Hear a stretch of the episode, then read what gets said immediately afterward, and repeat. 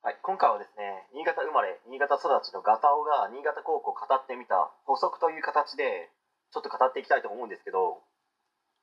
まあ、新潟県民、特にですね、新潟市民からしてみれば、新潟高校はですね、憧れの存在というか、まあ、他にもですね、新潟南高校や新潟明訓高校など、まあ、新潟県内では進学校として君臨している高校はあるんですけど、新潟高校だけは本当に別格なんですよ。各都道府県にですね、伝統のある公立の進学校はあると思いますけど、例えばですね、埼玉県なら浦和高校、まあ、大阪府なら、まあ、北野高校、まあ、天王寺高校、まあ、福岡県なら周遊館高校などは、県民府民の方からしてみれば、まあ、特別な存在ではないですかね。まあ、人によるんでしょうけど、もしも本気で新潟高校を目指すために、塾選びで悩まれているようであれば、新潟高校を卒業した講師の方がいる塾をですね、選ぶのも選択肢のうちの一つかもしれないです。まあ、実際にですね、新潟高校で学生生活を過ごしてきたわけですので、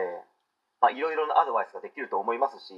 まあ、新潟ならですね、NSG や新潟学習者などが有名ですかね。